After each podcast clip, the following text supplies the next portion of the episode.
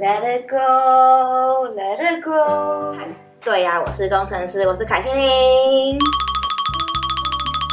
可以再一次，好，再回来。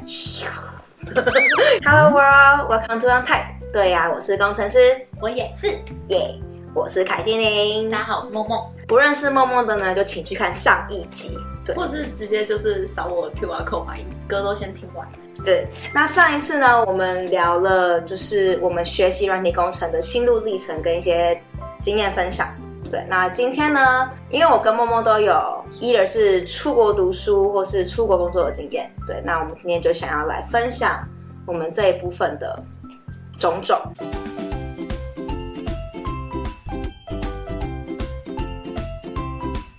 所以梦梦，你是从哪里回来的、从澳洲墨尔本。然后我是从美国的 Seattle，在华盛顿州。华盛顿州在西边，不是东边。哎，我我反正。所以为什么会出国呢？又怎么会回到台湾呢？哦，我在台湾就有开始科技的工作，然后做一做差不多三年左右，然后就觉得说，哎，我那时候其实蛮皮的，就有点叛逆，就想说。哦，走出舒适圈，然后我想，我我真的很疯狂，因为我想要到一个没有人认识我的地方，听起来很 crazy，对不对？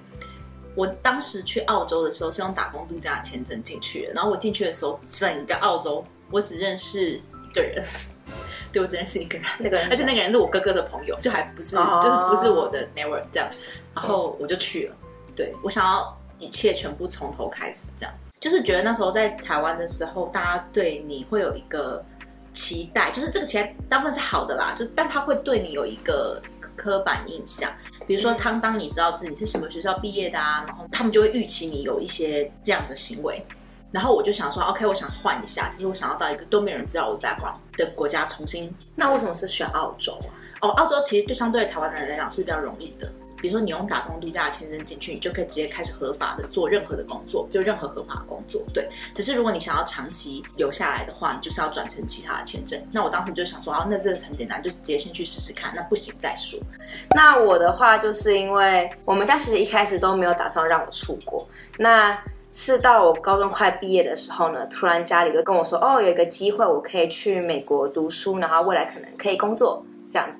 然后我就觉得哦，好啊，就是有多一个这个 option，然后就开始去思考说，我想不想出国？那我要不要出国？因为我知道说这件事情其实会花很多钱，然后会是一个很大的负担，才会去很认真思考说我要做什么决定，而且这个决定真的不小，还会影响到我未来人生很多的路线。对，那 eventually 让我决定要出国，就是因为嗯，我觉得没有很喜欢当时的台湾教育的制度。对，那。我就觉得，如果有一个机会可以让我去尝试更多其他的东西，我就想去试试看。对，就勇敢出去了。那怎么会回到台湾呢？因为疫情。这个疫情的时间的 timeline 跟我。本身人生他职涯上的规划刚好 match 在一起，因为当时我在前一份工作在澳洲的工作做了三四年这样子，然后我一直就是一直都有 plan，就是差不多三四年的时候，我可能会想要转换一下，就是 either 是休息一下，还是就是换一份工作这样。然后我我一直有跟我的公司就是非常透明的沟通这件事情，对。然后所以那个时间点就差不多刚好疫情刚开始比较严重的那个时候，我差不多就在那一阵子开始就是新的。工作的面试这样，然后当时手上有几份都还蛮不错 offer，那最后最后一方面也是觉得，呃，想家了，因为在澳洲真的待蛮蛮久了，然后我的我的原生家庭就是都在台湾，所以就有想要回台湾的打算这样子。当时台湾在国际上就是算是疫情控制的是最好的，所以就说哎，那就是回来这样。那其实还有个很重要原因啦，就是因为那个最后我选了现在在台湾这份工作是我的 dream company 这样。对，所以就是 Why not？很好，我我开心你回来。对，我会回台湾的话就很神奇，就真的很神奇，真的神奇。真的是我大学去 Seattle 读书，我就很喜欢 Seattle，然后我一直觉得我就会留下来工作，然后我也朝这个方向迈进。那我大四毕业的时候，也都顺利的找到了美国的工作，然后准备要是留下来当软体工程师了。结果呢？我那时在美国的教会，他们决定说来台湾建另一个教会。对，那当时的我是其实一开始是 like it's not my business，就是我根本没有想说我要跟他们一起来。有一天呢，我就意识到说神想要我来。经过了一番心里面的跟神的挣扎跟斗争之后，我被神说服了，对，然后我就来到了台湾，所以才会有现在的嗯，Type Guy，我是工程师，耶、yeah！你是怎么在国外找到软体工程师的工作的？我当时是在台湾还没有出去踏入澳洲之前，我就有尝试在线上就是找一些工作。那当时得到回应，大部分呃，他们都会希望说你人是在澳洲境内的，因为他们有点担心说你面试完之后，然后你最后决定不要来了，嗯、所以这样他们损失就会很大。我一开始是先去参加一些工程师的 meetup。对，然后很幸运的，在我参加第一个 meetup 的时候就，就就认识了很多就很愿意帮我的人。那后来我就去帮那个讲者就做 project。对，所以如果当时我没有去帮忙的话，我根本不会这么快的就直接得到这个面试机会，然后就进去了。对，哇、wow，对，所以我是虽然是线上投履历，但是我直接去了那间公司，被被抓进去面试就对。还有另外一种管道是你在澳洲念书嘛，参加 meetup 这也是一个非常好的呃起点，这样因为你会认识很多。在那里工作或是找工作的人，对，我觉得主要就是建立人脉。建立一些人脉，我觉得人脉是找工作一个很重要的点。对，嗯，你在台湾可能可以是一个很害羞的人，你要找工作相对来说是很容易的。但在国外，你不想办法让别人看到你的话，就是 no chance。嗯，对，所以就是尽量要走出去。跟人讲话这件事情是可以被训练的。那我真的觉得我在大学这段期间很努力训练自己去跟人讲话，在 career fair 就是很勇敢的，就是 present 自己出去。对，那我觉得这个东西可以训练的。我的找工作经验其实非常的坎坷，我在之前的影片有分享，所以就欢迎点去看。耶、yeah！你觉得在台湾当软体工程师的好是什么？我我就觉得台湾就是可能对我们来说可能就是舒适圈，你可以很容易的就跟大家打成一片。那我觉得同事之间。真的可以是朋友，台湾同事很厉害，我觉得那个也是教育的，这也是教育的一部分。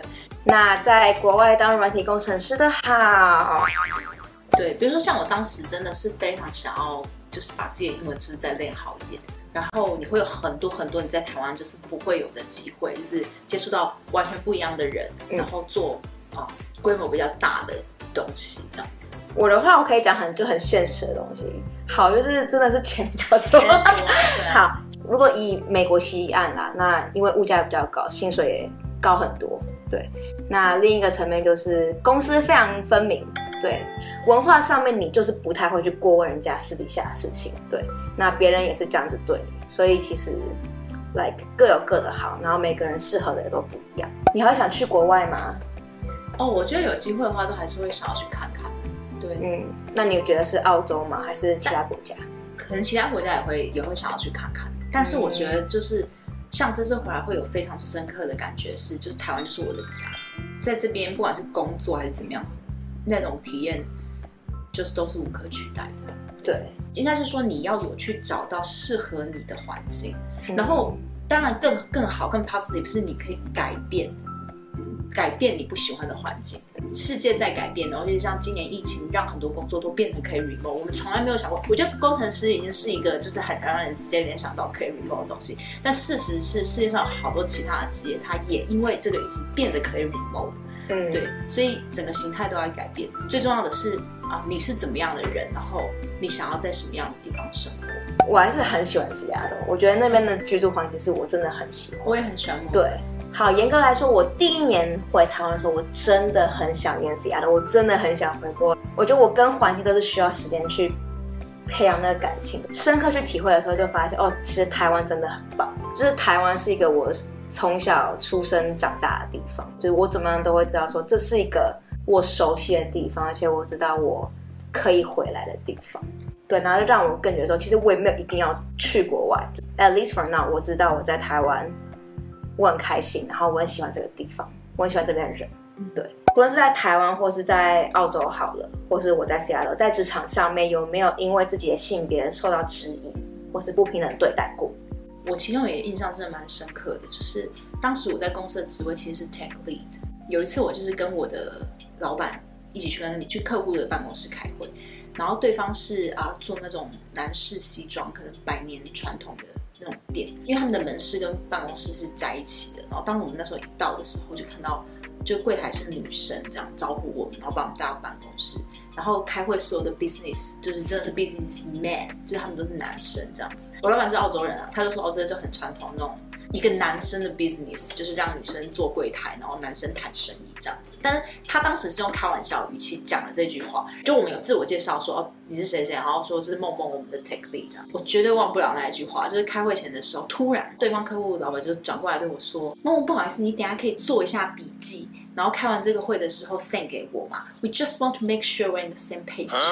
就我记，就是我永远都记得他都是，我真的很我很错愕。就本来我就要做笔记了，但是他当下的整个语气跟那个 context 就是完全让他觉得我是一个助理。He didn't pay me，就他也不是我老板，然后我的工作也不是做笔记这件事情。我就说了一句说哦，我本来就是会 take 我自己的 note，然后写完之后我会寄给我的老板。我老板就是面带微笑的，就觉得这样讲得非常好，就不失礼貌的，只是不对，尴尬而不失礼貌的微笑。我觉得我在国外的时候，这个现象真的比较少。我觉得大家很重视这个问题，而且台湾呃，在美国，如果你有任何一点性别歧视的状况，其实就是会变得非常非常严重。所以你平常是连开个玩笑，你都不你都不会去开的。对对，所以我觉得，因为在就算有人可能内心有。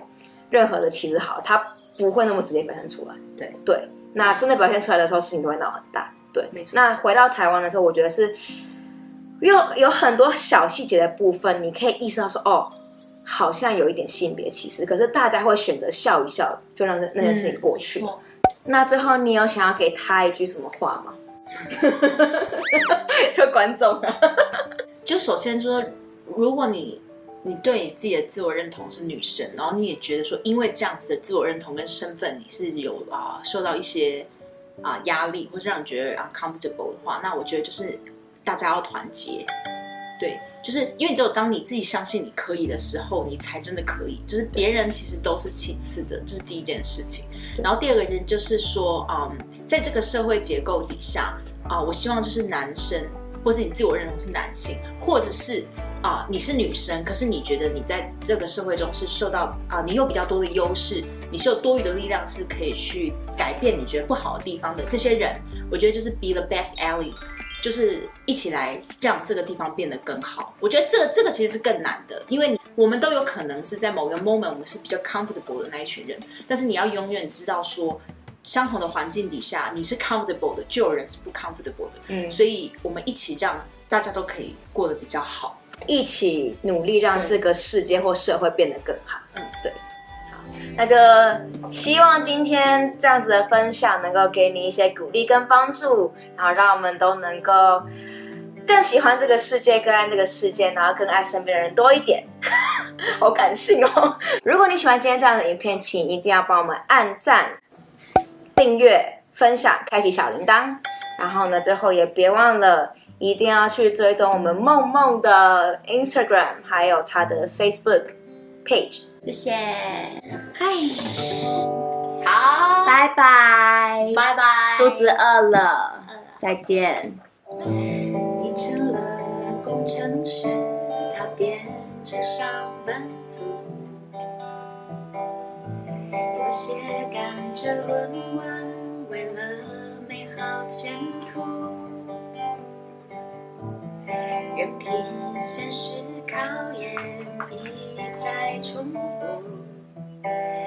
希望有一天能够幸福。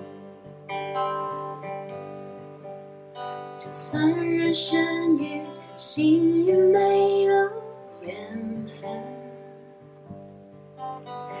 就算社会不如我们浪漫天真，但有些事 candy.